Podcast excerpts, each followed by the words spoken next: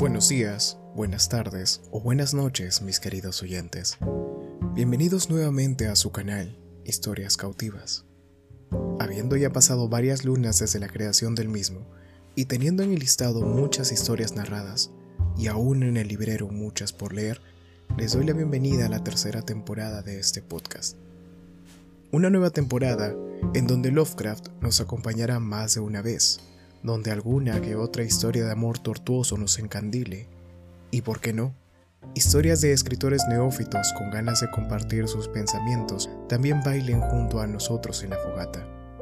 Es por ello que, una vez más, les invito a que tomen asiento junto al fuego, tomen una taza de chocolate a su gusto y disfruten a su manera de este, su podcast amigo, Historias Cautivas. El árbol en una verde ladera del monte Menalo, en Arcadia, se encuentra un olivar en torno a las ruinas de una villa. Al lado se encuentra una tumba, antaño adornada con las más sublimes esculturas, pero sumida ahora en la misma decadencia que la casa. A un extremo de la tumba, con sus peculiares raíces desplazando los bloques de mármol del Pantélico, mancillados por el tiempo, crece un olivo antinaturalmente enorme y de figura curiosamente repugnante tanto se asemeja a la figura de un hombre deforme o a un cadáver retorcido por la muerte, que los lugareños temen pasar cerca en las noches en las que la luna brilla débilmente a través de sus ramas retorcidas. El monte Menalo es uno de los parajes predilectos del temible Pan, el de la multitud de extraños compañeros, y los sencillos pastores creen que el árbol debe tener alguna espantosa relación con esos salvajes silenos pero un anciano abejero que vive en una cabaña de las cercanías me relató una historia diferente. Hace muchos años, cuando la villa de la cuesta era nueva y resplandeciente, vivían en ella los escultores Calos y Musides. La belleza de su obra era alabada de Lidia a Neápolis, y nadie se atrevía a considerar que uno sobrepasaba al otro en habilidad. El Hermes de Calos se alzaba en un marmóreo santuario de Corinto, y las palas de Múcides remataba una columna en Atenas, cerca del Partenón. Todos los hombres rendían homenaje a Calos y Múcides y se asombraban de que ninguna nube de envidia artística enfriara el calor de su amistad fraternal. Pero aunque Calos y Múcides estaban en perfecta armonía, sus formas de ser no eran iguales. Mientras que Musides gozaba de las noches entre placeres urbanos de Tegea, Calos prefería quedarse en casa manteniéndose fuera de la vista de sus esclavos al fresco amparo del olivar.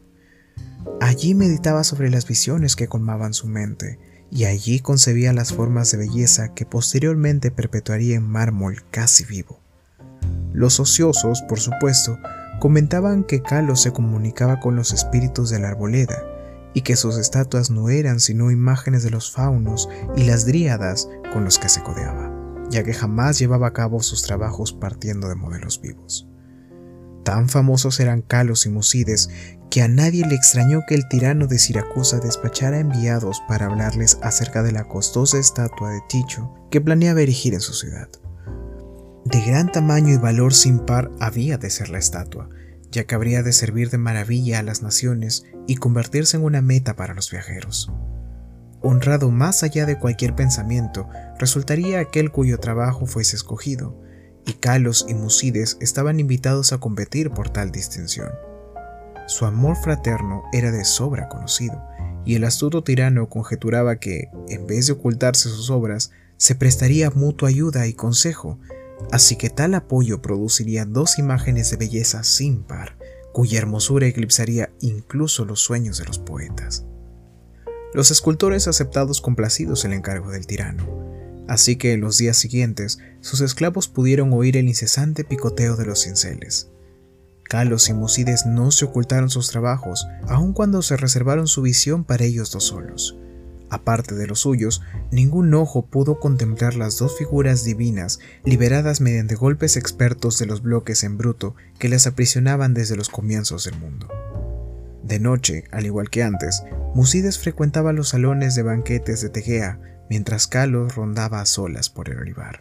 Pero, según pasaba el tiempo, la gente advirtió cierta falta de alegría en el antes radiante Musides. Era extraña, comentaban entre sí, que esa depresión hubiera hecho presa en quien tenía tantas posibilidades de alcanzar los más altos honores artísticos. Muchos meses pasaron, pero en el semblante apagado de Musides no se leía sino una fuerte tensión que debía estar inducida por la situación. Entonces Musides habló un día sobre la enfermedad de Calos, tras lo cual nadie volvió a asombrarse ante su tristeza, ya que el apego entre ambos escultores era de sobra conocido como profundo y sagrado. Por tanto, muchos concurrieron a visitar a Carlos, evidenciando en efecto la palidez de su rostro, aunque había en él una felicidad serena que hacía su mirada más mágica que la de Musides, a quien se encontraba claramente absorto en la ansiedad y que apartaba a los esclavos en su interés por alimentar y cuidar al amigo con sus propias manos. Ocultas tras pesados cortinajes se encontraban las dos figuras inacabadas de Tico, últimamente apenas tocadas por el convaleciente y su fiel enfermero. Según desmejoraba inexplicablemente, más y más, a pesar de las atenciones de los perplejos médicos y las de su inquebrantable amigo, Carlos pedía con frecuencia que le llevaran a la tan amada arboleda. Allí imploraba que lo dejasen solo, ya que deseaba conversar con seres invisibles. Musides accedía invariablemente a tales deseos, aunque con lágrimas en los ojos al pensar que Carlos prestaba más atención a faunos y adriadas que a él. Por último, el fin estuvo cerca y Carlos hablaba de cosas del más allá. Musides, llorando, le prometió un sepulcro aún más hermoso que la tumba de Mausolo, pero Carlos le pidió que no hablara más sobre glorias de mármol. Tan solo un deseo se alojaba en el pensamiento del moribundo, que unas ramitas de ciertos olivos de la arboleda fueran depositadas enterradas en su sepultura, junto a su cabeza. Y una noche, sentado a solas en la oscuridad del olivar, Carlos murió. Hermoso más allá de cualquier descripción, resultaba el sepulcro de mármol que el afligido Musides esculpió para su amigo bien amado. Nadie sino el mismo Calos hubiera podido obrar tales bajorrelieves en donde se mostraban los esplendores del Eliseo. Tampoco descuidó Musides el enterrar junto a la cabeza de Calos las ramas de olivo de la arboleda. Cuando los primeros dolores de la pena cedieron ante la resignación, Musides trabajó con diligencia en su figura de Taiko. Todo el honor le pertenecía ahora, ya que el tirano no quería sino su obra o la de Calos. Su esfuerzo dio cauce a sus emociones y trabajaba más duro cada día, privándose de los placeres que una vez le gustaría. Mientras tanto, sus tardes transcurrían junto a la tumba de su amigo, donde un olivo joven había germinado cerca de la cabeza del yaciente. Tan rápido fue el crecimiento de este árbol y tan extraña era su forma que cuantos lo contemplaban prorrumpían en exclamaciones de sorpresa, y Musides parecía encontrarse a un tiempo fascinado y repelido por él. A los tres años de la muerte de Calos, Musides envió un mensajero al tirano y se comentó en el ágora de Tegea que la tremenda estatua estaba concluida. Para entonces, el árbol de la tumba había alcanzado asombrosas dimensiones, sobrepasando al resto de los de su clase y extendiendo una rama singularmente pesada sobre la estancia en la que Musides trabajaba.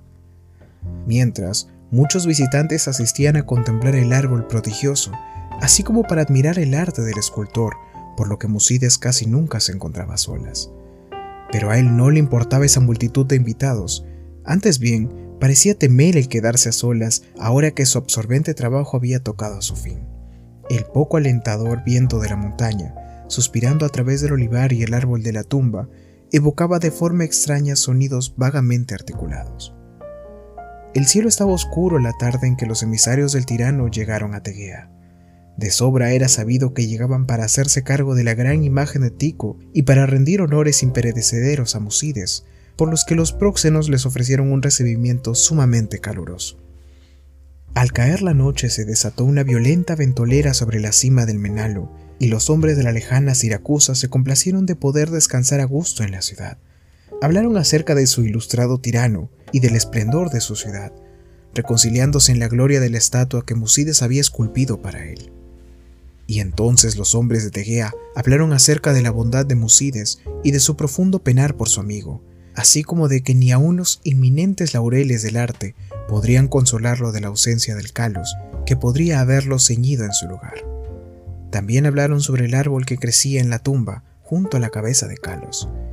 El viento aullaba aún más horriblemente, y tanto los siracusanos como los arcadios elevaron sus preces a Eolo. A la luz del día, los próxenos guiaron a los mensajeros del tirano cuesta arriba hasta la casa del escultor, pero el viento nocturno había realizado extrañas hazañas. El griterío de los esclavos se alzaba en una escena de desolación, y en el olivar ya no se levantaban las reflandecientes columnatas de aquel amplio salón donde Musides soñara y trabajara. Solitarios y estremecidos penaban los patios humildes y las tapias, ya que sobre el suntuoso peristilo mayor se había desplomado la pesada rama que sobresalía del extraño árbol nuevo, reduciendo de una manera curiosamente completa aquel poema en mármol a un montón de ruinas espantosas. Extranjeros y teguianos quedaron sorprendidos contemplando la catástrofe ocasionada por el grande, el siniestro árbol cuyo aspecto resultaba tan extrañamente humano y cuyas raíces alcanzaban de forma tan peculiar el esculpido sepulcro de Calos. Y su miedo y desmayo aumentó al buscar entre el derruido aposento, ya que del noble Musides y de su imagen de Tico maravillosamente cincelada no pudo encontrarse resto alguno. Entre aquellas formidables ruinas no moraba sino el caos, y los representantes de ambas ciudades se vieron decepcionados. Los iracusanos porque no tuvieron estatua que llevar a casa, los teguianos porque carecían de artista al que conceder los laureles. No obstante, los siracusanos obtuvieron una espléndida estatua en Atenas, y los teguianos se consolaron erigiendo en el ágora un templo de mármol que conmemoraba los talentos, las virtudes y el amor fraternal de Musides. Pero el olivar aún está ahí, así como el árbol que nace en la tumba de Calos, y el anciano abejero me contó que a veces las ramas susurran entre sí en las noches ventosas diciéndose una y otra vez, Oiza, Oiza, yo sé, yo sé. Si la historia que has escuchado ha sido de tu agrado o te gustaría que subiera alguna historia que quisieras escuchar por este mismo medio, solo tienes que dejar un pequeño audio en el cual lo menciones. Y si no es mucho pedir, sigue a la cuenta de historias cautivas para que te lleguen los avisos de las historias semanales que iré subiendo. Gracias. En verdad, muchas gracias por tomarte el tiempo de escuchar estas historias que con tanto cariño subo para cada uno de ustedes. Me despido de ustedes con un muy fuerte abrazo, deseándoles siempre lo mejor y que se encuentren lo mejor posible.